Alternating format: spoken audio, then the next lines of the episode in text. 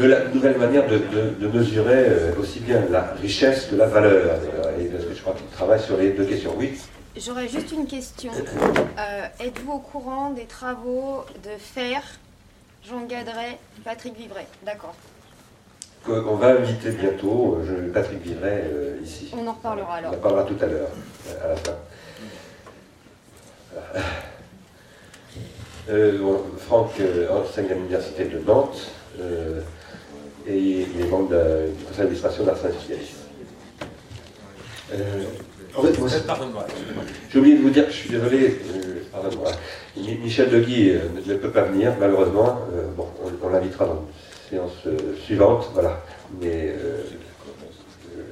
j'ai oublié de le dire tout à l'heure et, et voilà. Non, il n'a pas de pied, lui. Euh, vous m'entendez comme ça, ça? Si je vous demande, tu le tiens. Si je le tiens, c'est ergonomiquement, c'est pas facile. Celui-là. Et, euh... Non, je, je l'ai pas. Non. si j'en prends deux, ça va aller comme ça Non, non, non, pas. Bon, euh, bon. Alors, en, en, introduction, ce que je peux dire simplement, je, je, je vais rebondir sur la dernière phrase. Hein. Euh, quelles étapes pour la transition? Évidemment, on peut avoir comme objectif euh, ce revenu dont on vient de parler longuement. Qu'il y aura un débat tout à l'heure. Et, moi, ce qui, enfin, les travaux qu'on mène avec un collectif d'économistes dans lesquels il y a PKA en particulier, qui travaille sur les indicateurs, en fait, on, on, aborde la question, disons évidemment, du point de vue de la transition. et c'est l'idée de cette transition et de cette faisabilité euh, qui nous intéresse. Donc là-dessus, je pense qu'on est en écho sur, euh, sur les objectifs. Par contre, évidemment, le chemin est différent, puisque euh, le chemin, c'est pas de présupposer une inconditionnalité, on y reviendra tout à l'heure, mais peut-être en fait de faire en sorte que cette inconditionnalité soit d'une conquête d'une lutte idéologique, entre guillemets, qui permette évidemment de revenir sur, euh, sur la valeur travail, évidemment sur le découplage entre travail et revenu dont vous avez parlé. Ah, merci. merci, c'est ça. Ah, mieux. Voilà, voilà. Alors, euh, l'idée euh, de, de, du travail que l'idée du travail, c'est que, en fait, c'est les micros qui sont. Moi, je vais le L'idée du travail, en fait, c'est de partir euh, de ce que pourrait être une économie de la contribution, et après je ferai des propositions qui iront également peut-être dans, le sens en fait de, disons, d'un revenu de contribution, d'une allocation de contribution, tout à l'heure je ferai des propositions, qui sont des esquisses qui permettraient évidemment d'être, comment dire, des, euh, des, marqueurs dans une transition par rapport à la question évidemment de, l'objectif que vous, euh, que vous définissez. Alors l'idée, c'est dans un premier temps d'essayer de, de définir rapidement qu'est-ce que c'est que l'économie de la contribution, euh, en fait, euh, c'est lié, pour moi, à la, notion, euh, disons, de proximité, d'une économie, de passage d'une économie de proximité à une économie de la contribution. Et je reviendrai tout à l'heure fondamentalement en fait sur l'inscription territoriale de, des revenus et de la création de richesses. Et donc l'idée, en fait, j'essaierai de montrer que visiblement le travail est toujours situé sur un territoire et que la question de la puissance publique pose la question de la territorialité et de l'économie en fait euh, géographique qui aujourd'hui connaît une grande révolution et qui euh, nous intéresse pour euh, essayer de de guider de nouvelles politiques publiques alors même que les échelles, les échelles, territoriales sont totalement en train de se réorganiser depuis le local, donc c'est-à-dire les communautés de communes jusqu'à jusqu'à jusqu'aux institutions mondiales. Alors le premier point en fait c'est l'idée d'un basculement qui nous ferait aller du terme, qui nous ferait envisager le terme de contribution à partir d'un basculement qui irait du contribuable au, au, contributeur. Le contribuable, évidemment, euh, renvoie aux impôts, à cette figure, disons, euh, disons, ancienne du terme contribution. Alors, il y a un pôle négatif et un pôle positif. Je vais essayer de mettre en, phase les, deux pôles, disons, de, cette de, ce partage concernant en fait l'idée de contribution. Euh, évidemment, dans un premier temps, la contribution est en relation avec l'impôt. Euh, d'une certaine manière, contribution, c'est une action de contribuer à une dépense commune, donc on y reviendra tout à l'heure. Euh, ça revient à des concepts de distribution, d'attribution, de partage. c'est apparenté, je fais largement, pas de détour, mais à la notion de tribu. Fondamentale, donc la communauté. Euh, le principe de société, de socialité, etc. Sont, sont liés. On trouve ça dans des expressions comme par exemple pays sans tribu, etc. Donc ça, c'est en fait, disons, le, le, sens commun, disons, qui est rassemblé dans un ensemble de taxes et d'impôts. Le deuxième terme de contribution, en fait, et lui, à mon avis, il est marqueur d'une époque qui serait l'avènement d'un nouveau type de, capitalisme, l'avènement d'un travail psychique euh, ou cognitif. Euh, et donc, en fait, le terme de contribution, d'une certaine manière, ce serait un marqueur. Marqueur de quoi? En fait, d'une participation, d'un apport, d'un concours, d'une collaboration à une œuvre collective, en fait, en qu'elle soit, entre guillemets, littéraire, scientifique, etc., Et donc là, en fait, on a le deuxième, euh, la deuxième acception sémantique du mot qui, qui, arrive de la contribution, on passe du, de l'aspect négatif, entre guillemets, du contribuable à cet, cet, aspect positif du contributeur. Cependant, dans le premier cas, évidemment, il y a quelqu'un qui va verser une partie de ses revenus euh, en direction évidemment de la communauté, avec le principe d'impôt. Donc il ne s'agit pas de dire qu'il ne faut plus d'impôt, évidemment, puisqu'il faut quand même rappeler que certains tenants de, euh, disons, de l'hypothèse mais je vais pas de, l'hypothèse d'un revenu inconditionnel supposerait évidemment un questionnement assez fort sur les impôts, voire même peut-être, euh, euh, disons, euh, disons, des questions assez difficiles sur les deux impôts. Donc pour moi, il ne s'agit pas évidemment, bien évidemment, de supprimer, de supprimer l'impôt. Alors donc dans le, premier, dans le premier cas, on a quelqu'un qui verse de l'argent, qui paye de l'impôt, et dans le deuxième cas, c'est-à-dire en fait la contribution, on a quelqu'un qui est bénévole. Autrement dit, la tension entre ces deux termes, négatif et positif, en fait, l'économie de la contribution consiste à essayer, évidemment, de les euh, envisager dans ce basculement que j'appelle entre guillemets du contribuable au contributeur, qui fait écho à ce que disait Bernard tout à l'heure.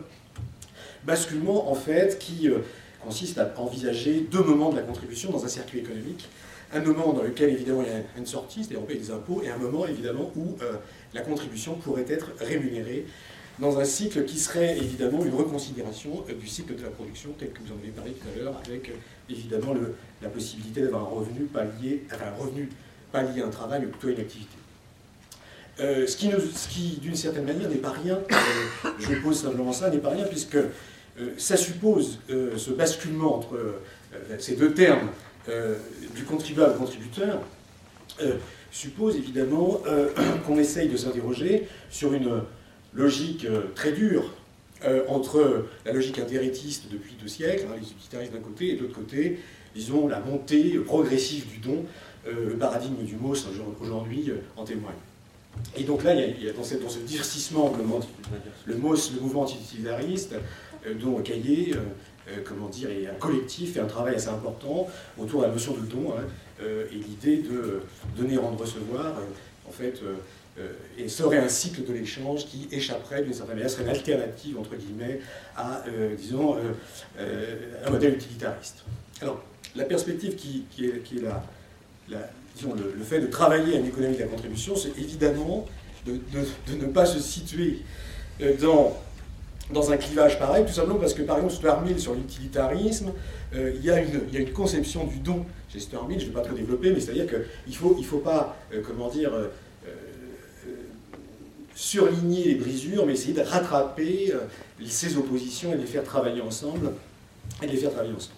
Alors, l'idée de, cette, euh, comment dire, de cette tension du contribuable au contributeur euh, suppose évidemment la notion, disons, d'œuvre collective.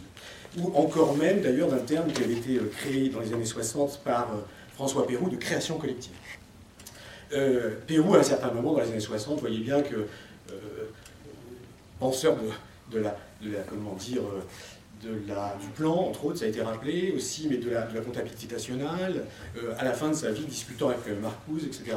Et euh, dans ses deux derniers ouvrages sur la création collective, voyant bien d'une certaine façon que la, la, nature du système de production était en train de changer, la montée de l'information en témoigne, même si à l'époque, évidemment, comment dire, l'informatique n'avait pas encore atteint les niveaux qui, sont les siens aujourd'hui. Alors, l'idée, évidemment, c'est que l'économie de la contribution, c'est essayer de trouver une articulation entre le versant passif du contribuable euh, et d'une certaine manière euh, le versant actif du contributeur qui s'engage dans des activités. Et cette négativité, entre guillemets, euh, vécue actuellement, comment dire, pourrait, pourrait revisiter la, notion, la notion d'impôt, et en particulier la, notion assez difficile de suppression des niches fiscales, de réforme de l'impôt, sur laquelle, qui est un vieux serpent de mer, sur lequel les socialistes, en fait, ont fait naufrage depuis un certain temps. donc l'idée, évidemment, le clivage du contribuable et du contributeur, ça éclaire un brouillage actuel qui existe en sous-main, je dirais, entre la figure, disons, du producteur, la figure du consommateur, la figure du citoyen.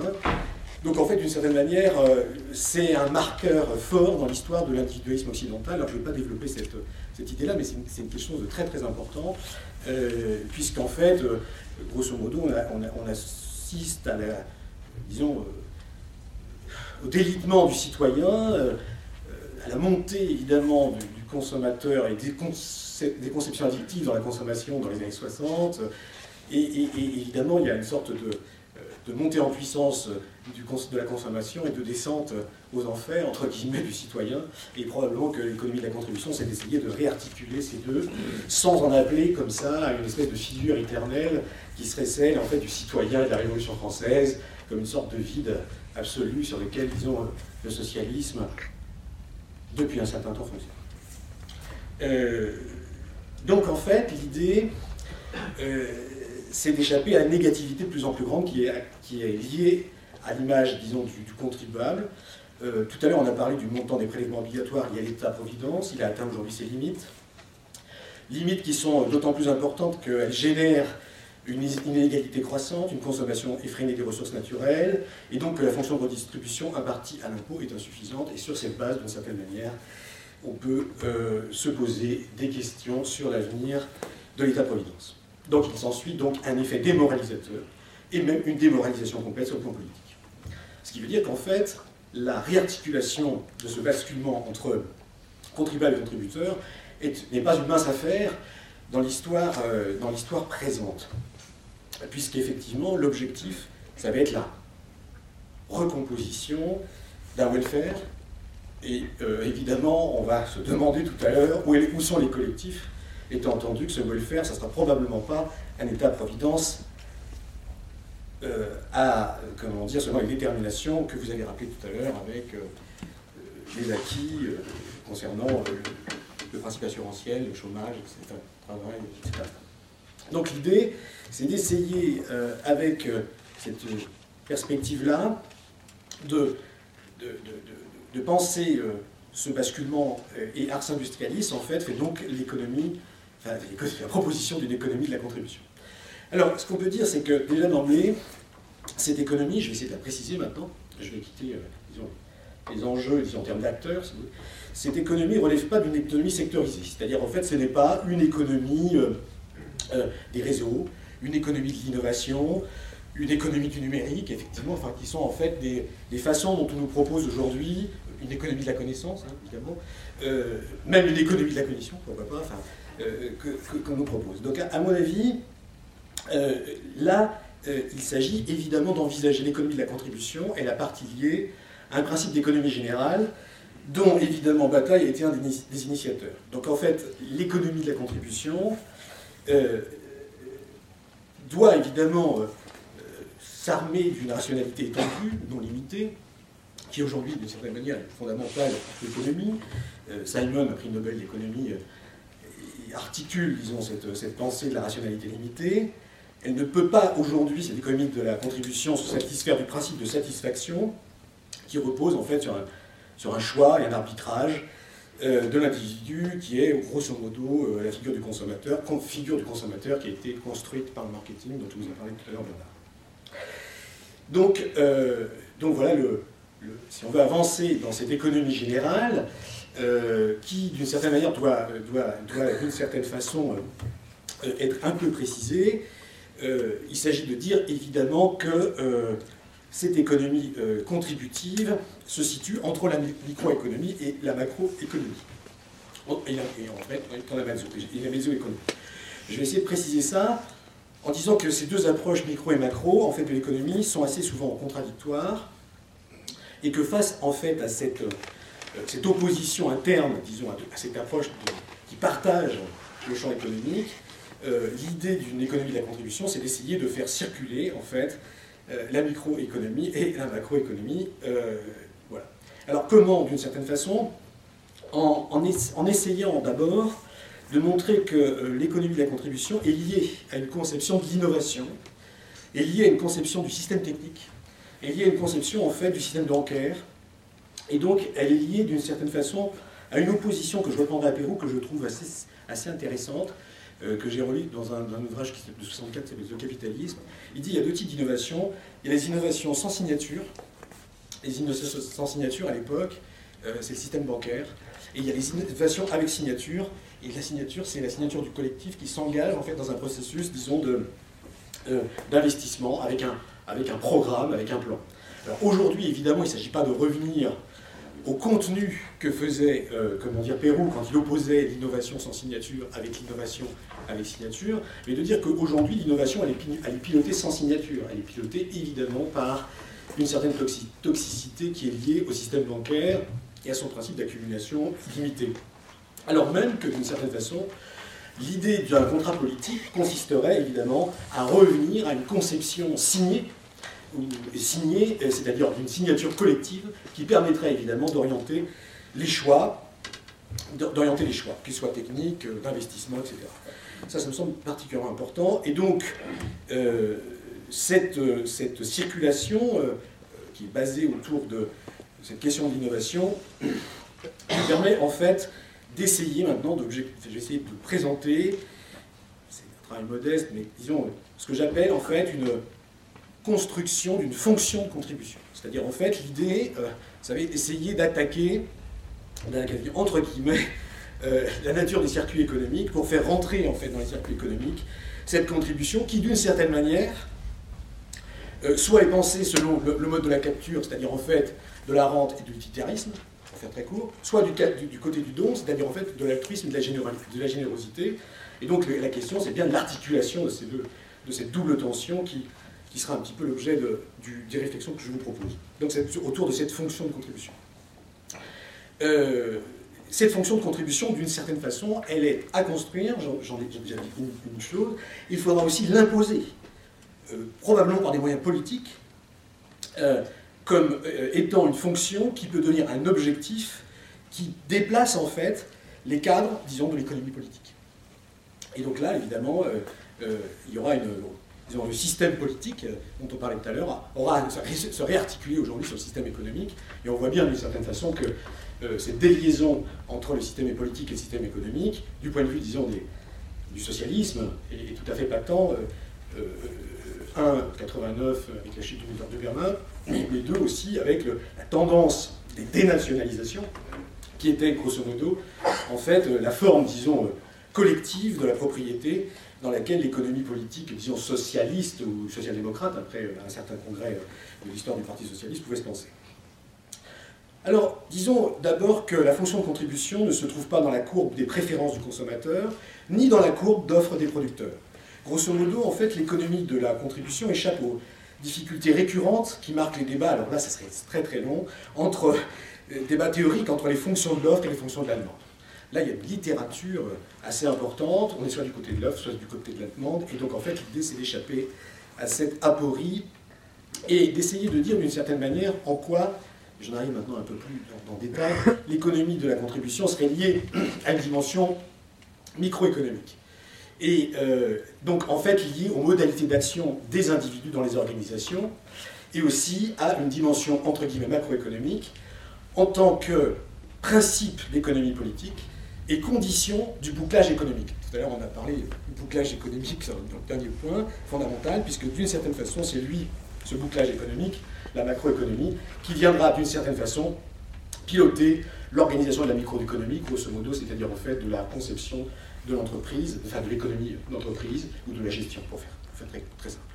Alors, ce qu'on peut dire, c'est que la dimension euh, micro, et le travail est assez ardu, euh, et euh, est loin d'être comment dire, totalement formalisé, c'est une, disons, une direction. La dimension micro liée donc à microéconomique de la contribution, liée à la logique d'action des, des, individus, va nous amener à un travail de redéfinition de la conception même de l'acte d'entreprendre. Bernard en a dit un mot tout à l'heure, l'idée ars industrialis, c'est une forme d'entreprise, entre guillemets, mais c'est une entreprise, évidemment, dans laquelle il n'y a pas de circuit économique, et euh, évidemment, il y a un circuit euh, de gens qui euh, nous acceptent et prêtent des lieux, etc. Il y a toute une, une, une, économie de la gratuité, en fait, dans, dans- ce que nous sommes en train de vivre aujourd'hui. Alors, donc, cette nouvelle conception de, de l'entreprendre passe par la définition de ce que pourrait être un entrepreneuriat collectif. Alors, quand je dis que c'est une question très très importante, puisque euh, ça suppose évidemment que l'entrepreneur, et je dirais simplement ça, n'est plus euh, celui qui réunit les facteurs de production dans une composition originale individuelle. Aujourd'hui, évidemment, ça c'est la définition schumpeterienne de l'entrepreneur, un individu, des facteurs de production et une composition originale, et donc en fait l'entrepreneur comme magicien individuel. Il est clair qu'aujourd'hui, on a à définir un entrepreneuriat euh, collectif et que l'économie de la contribution doit y participer. Il y a une histoire déjà, évidemment, qui est liée à des formes qui ont été, euh, il faudrait en faire disons, une longue archéologie euh, qui est glo- globalement l'échec, disons, de, la mutualisation, du mouvement de mutualisation. hein. Je prends le crédit mutuel aujourd'hui, euh, des formes, disons, euh, de publicité qu'on a sur l'assurance militant, etc., etc., témoignent bien, évidemment, en fait, de formes qui doivent se racheter après, comment dire, l'échec qu'elles incarnent dans leur, dans leur, dans leur dérive.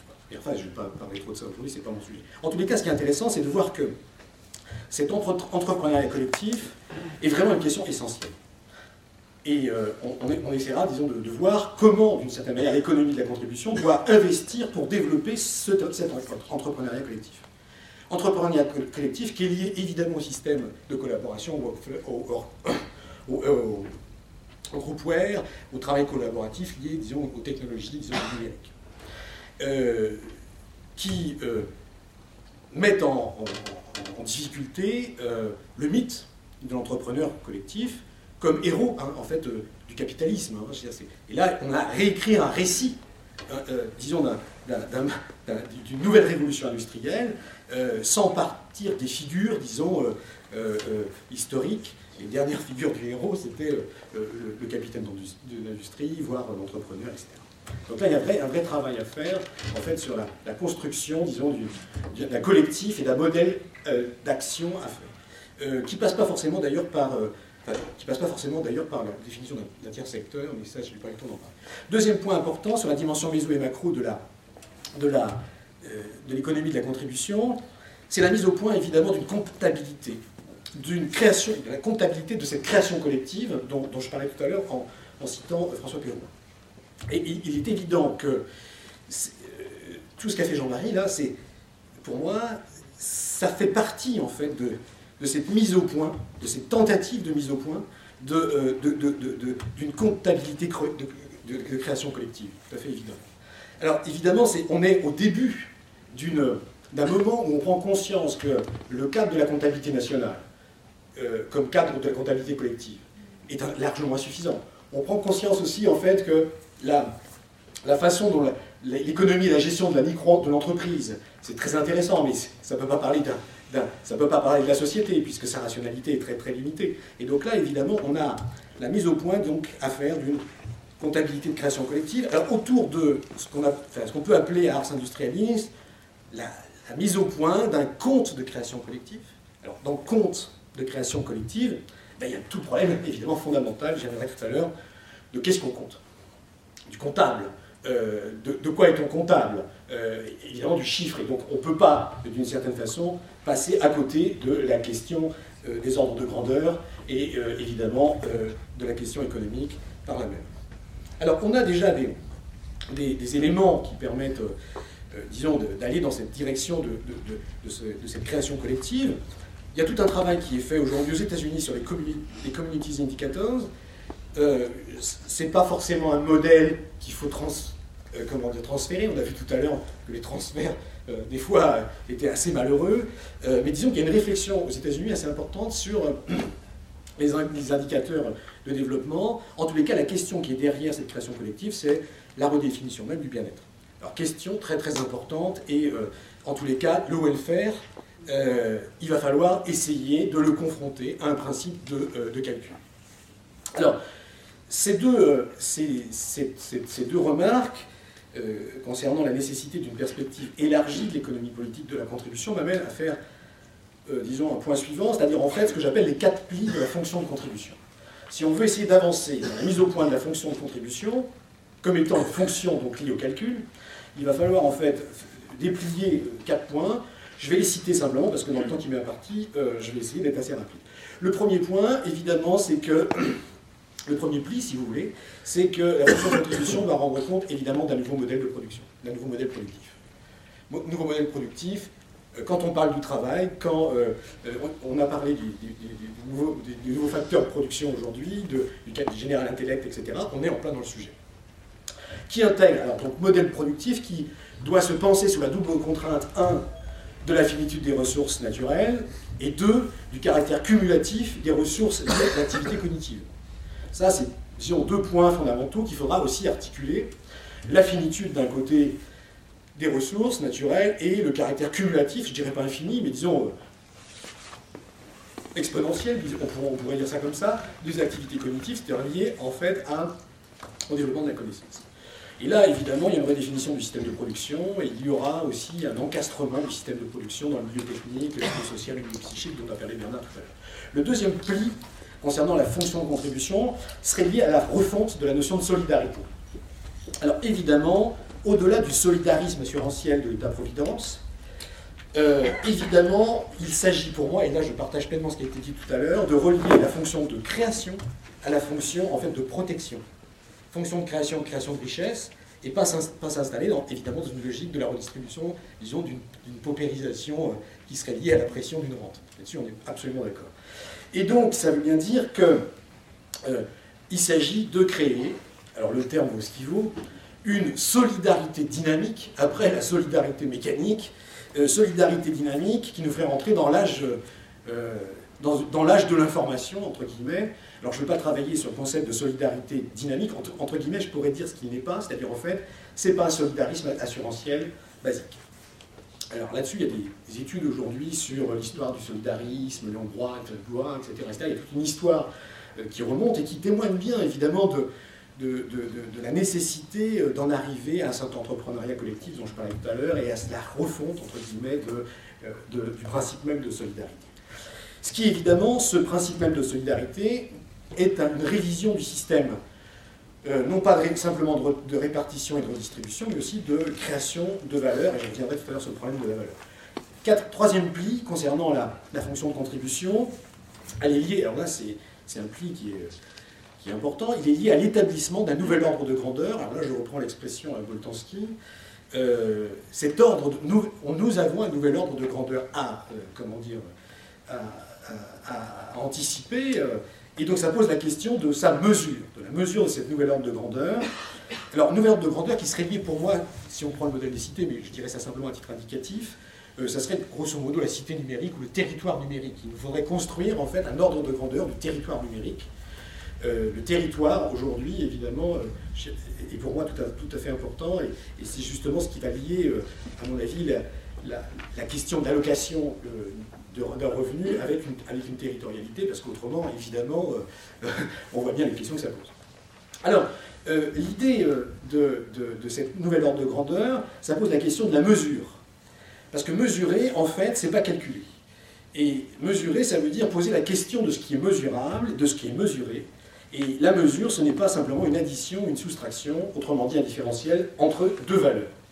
Et donc la création d'un nouvel ordre de grandeur suppose la mise au point d'une nouvelle base de calcul, nouvelle base de calcul qui pour l'instant, en fait, montre bien qu'il s'agirait bah, de s'écarter euh, du PIB comme étant euh, évidemment quelque chose qui est euh, tout à fait, euh, euh, comment dire, euh, imprécis, et d'aller du côté du PNUD, mais en même temps de ne pas se précipiter, En fait, grosso modo, c'est- c'est un indicateur, disons, de bien-être qui permettrait de mesurer euh, l'état euh, de, la l'état de la richesse en, en tenant compte, par exemple, euh, de l'accès euh, à, euh, aux hôpitaux ou encore à la durée de vie, qui pourrait être calculé, si vous voulez, euh, comme étant des, indices, euh, enfin des indicateurs permettant de traduire, disons, un niveau de bien-être. Alors qu'aujourd'hui, dans le PIB, par exemple, euh, rentre dans la construction des richesses, ce truc classique, les accidents de voiture. euh, votre vous avez un accident de voiture, euh, le taulier en fait répare votre voiture, et en fait ça fait partie euh, de la création de richesse que le fait de réparer un accident. Et donc l'idée, c'est peut-être d'éviter les accidents plutôt que considérer que réparer les accidents font partie de la richesse. Il y a l'IDH aussi.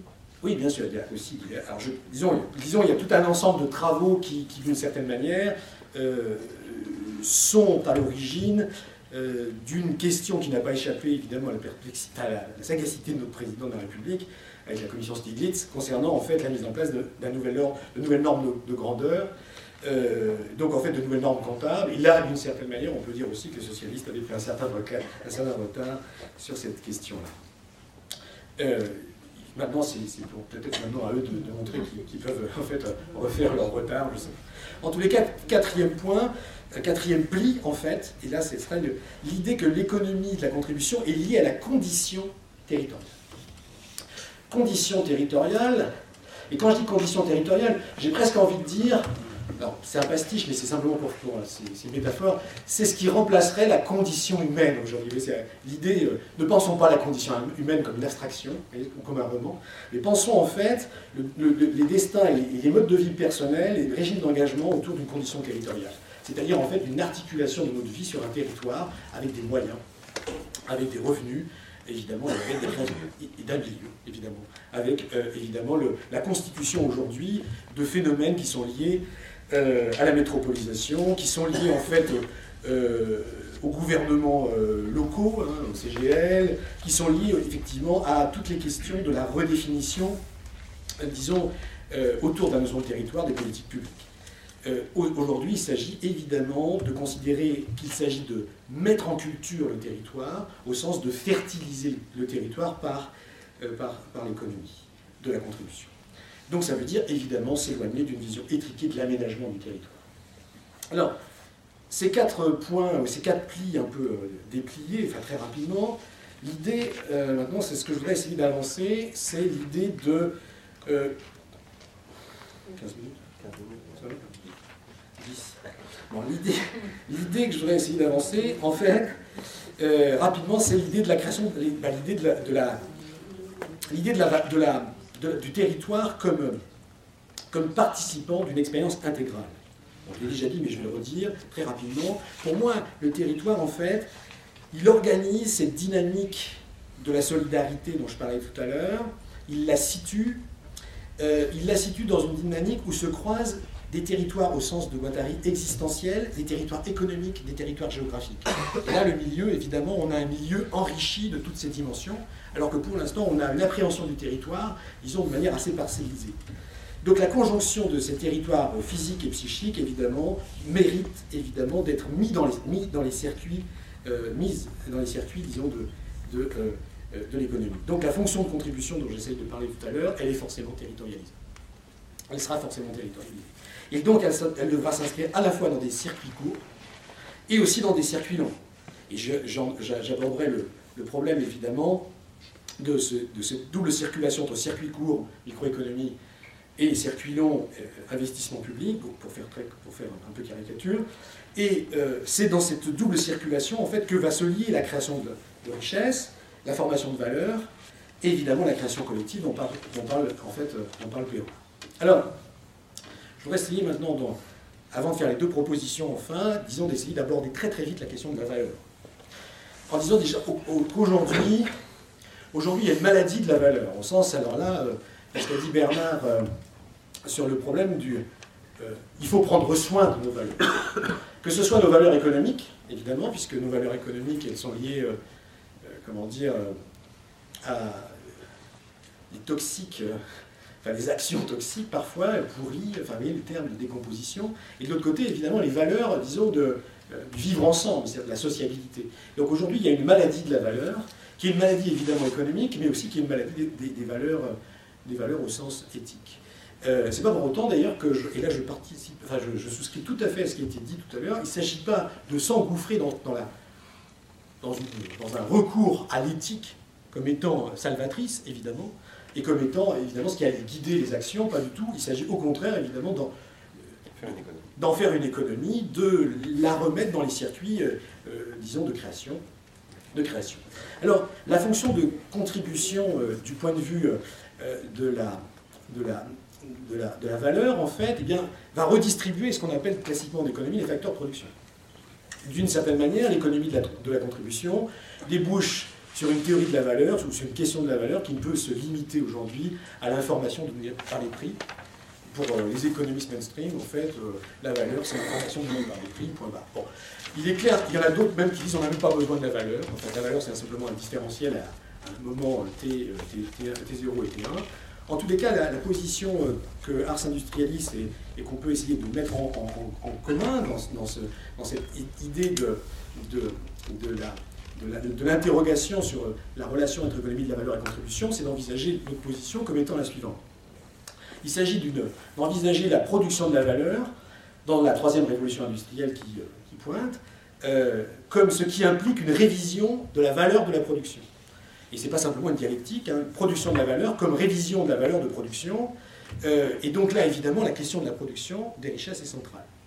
il, il s'agit pour cela, évidemment, d'éviter l'écueil de ne pas limiter la valeur à la valeur ajoutée, la chaîne de porteur, d'éviter la querelle entre valeur travail et valeur besoin, tout ça c'est des choses, disons, qui ont une grande littérature là-dessus. La posture qu'on pourrait essayer de défendre est la suivante, envisager la question de la valeur comme l'extension d'une base informationnelle qui permettrait en fait euh, d'être une base de mesure euh, qui rende compte à la fois du plus et du moins dans un processus de création de valeur.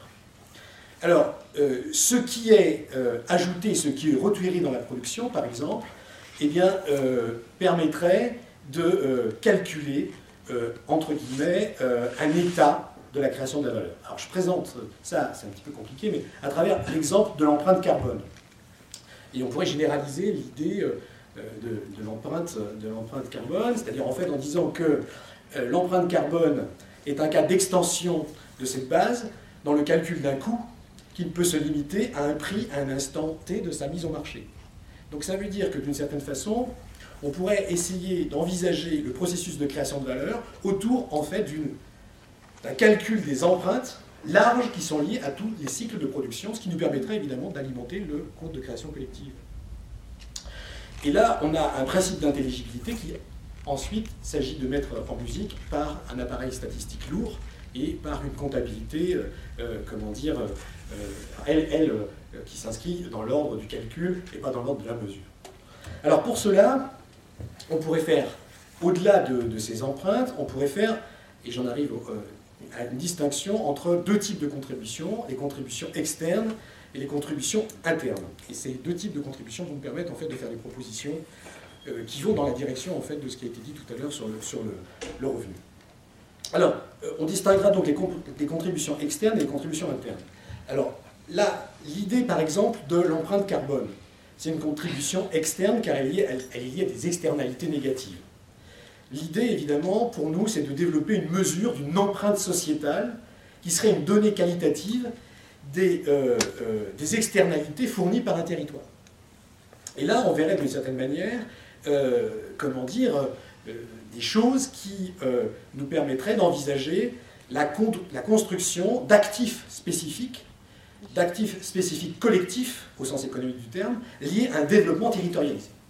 Et là, on a, euh, comment dire, un travail à faire et qu'on pourrait essayer de développer selon deux axes.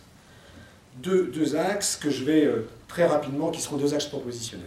Le premier axe, en fait, ce serait ce que j'appelle la lutte pour l'extension, parce qu'il y a une côté lutte dans cette affaire, lutte au sens du combat, mais de la polémique, euh, de la construction d'un dissensus pour évidemment arriver à, des agencements qui vont être des nouvelles compositions. Et le premier, le premier aspect, en fait, c'est la lutte pour l'extension des externalités positives, versus évidemment l'appropriation et la captation dont on a parlé tout à l'heure, justement présentée par euh, la critique, disons, du capitalisme cognitif qui a été fait par le courant euh, de, la revue Multitude et le travail de, comment dire, de Yann Moulier-Boutan. Le deuxième, donc, et, donc c'est lié euh, à ce qu'ils appellent fort justement l'exploitation de niveau 2. Euh, c'est-à-dire, évidemment, les contradictions qui sont liées à ce nouveau, disons, nouvel état du développement économique, qui suppose d'un côté la rente, avec un capitalisme qui extorque une, une plus-value qui serait liée à une exploitation psychique, si on, reprend le terme d'Habermas, ou une exploitation de niveau 2, si on reprend la terminologie du capitalisme cognitif. Alors, l'idée, la deuxième idée qu'il faudrait développer, ça serait, alors je vais revenir après sur cette première idée, mais sur cette deuxième idée. La deuxième idée qu'il faudrait développer, c'est la lutte pour l'extension des capacités. C'est-à-dire, en fait, essayer de faire en sorte que on pense euh, les politiques publiques dans des logiques d'action qui accompagnent des régimes d'enga- d'engagement des acteurs qui développent des contributions, c'est-à-dire en fait qui développent, qui sont des acteurs contributeurs, par rapport au débat euh, tout à l'heure, contribu- contributeurs dont je parlais au tout début de, mon intervention. Alors, c'est double registre, c'est-à-dire lutte pour l'extension des externalités positives, lutte pour l'extension des capacités, suppose évidemment la construction d'un autre régime de justification qui concilie équité, assurance, recherche de l'égalité, donc évidemment une autre conception de la justice. Et donc là, il y a quelque chose qui va être important, puisque euh, euh, euh, ce nouveau régime de la justification, je- j'en parlerai pas aujourd'hui, probablement qu'on pourrait en parler autour d'un creative welfare, disons d'une création collective qui mène évidemment à un degré de satisfaction qui, serait, qui serait en fait mesurable par le compte de création collective. Alors, sur, je reviens sur la première proposition, sur l'enjeu des externalités et des politiques territorialisées.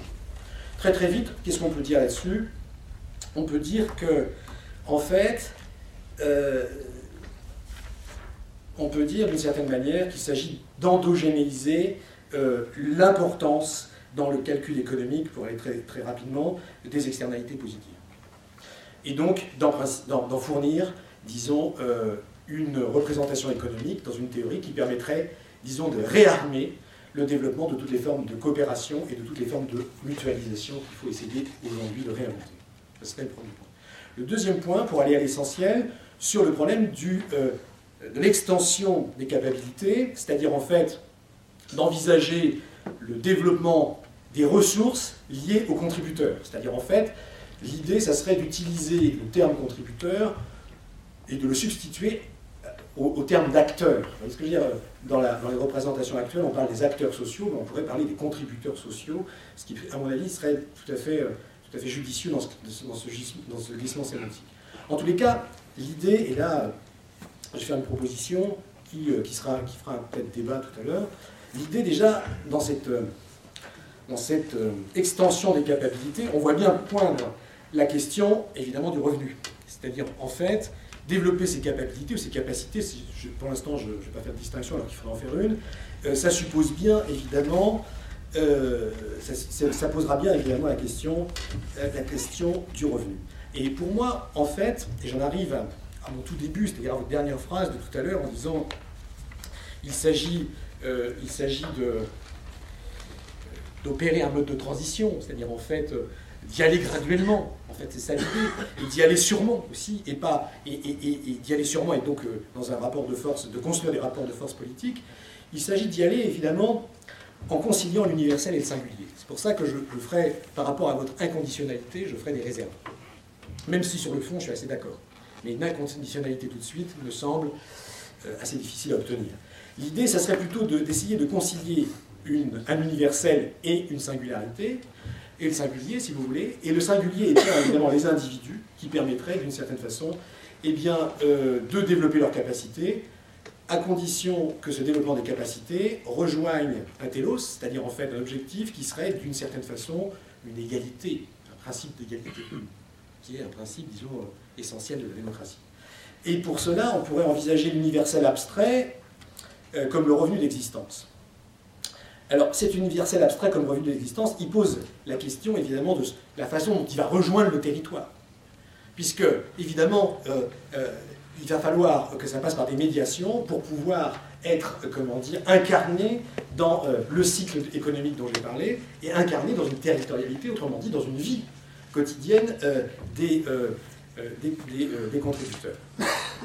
Alors, l'idée, l'idée, ça serait, je termine, l'idée, ça serait d'essayer de maximiser, dans les limites du possible, alors, euh, c'est très discutable, maximiser dans les limites du possible, alors les limites du possible, c'est le calcul, 500, 600, combien, hein, euh, le niveau d'allocation sous contrainte du déploiement d'une exigence de solidarité dynamique. C'est-à-dire qu'en fait, j'opposerai en fait à votre inconditionnalité maximiser dans les limites du possible le niveau d'allocation sous contrainte du déploiement d'une exigence de solidarité dynamique. Ce qui pour cela me permettrait en fait de faire la distinction entre deux types de ressources. Des ressources externes, c'est-à-dire en fait des, ressources qui vont du milieu vers l'individu, et des ressources internes qui vont de l'individu vers le milieu. Je simplifie. Donc dans le premier cas, en fait, on pourrait dire qu'il s'agit d'égaliser les ressources externes, donc aller du milieu aux individus, par un crédit de contribution, qui serait une forme d'allocation ou de dotation de contribution qui euh, doit être applicable tout de suite et progressive. C'est pour cela que cette allocation pourrait être ciblée d'abord sur des publics très délimités. Et moi j'y vois une priorité absolue aujourd'hui, les étudiants. C'est-à-dire en fait ce qui va demain être la génération de la connaissance. Donc ça veut dire que ça ne commence pas à 18 ans, ça commence bien avant 18 ans. Deuxième point important, ce n'est pas une critique du tout de ce que vous avez dit, hein, c'est l'idée que cette progressivité, on pourrait l'installer évidemment sur des populations cibles. Premièrement, donc les jeunes, les étudiants.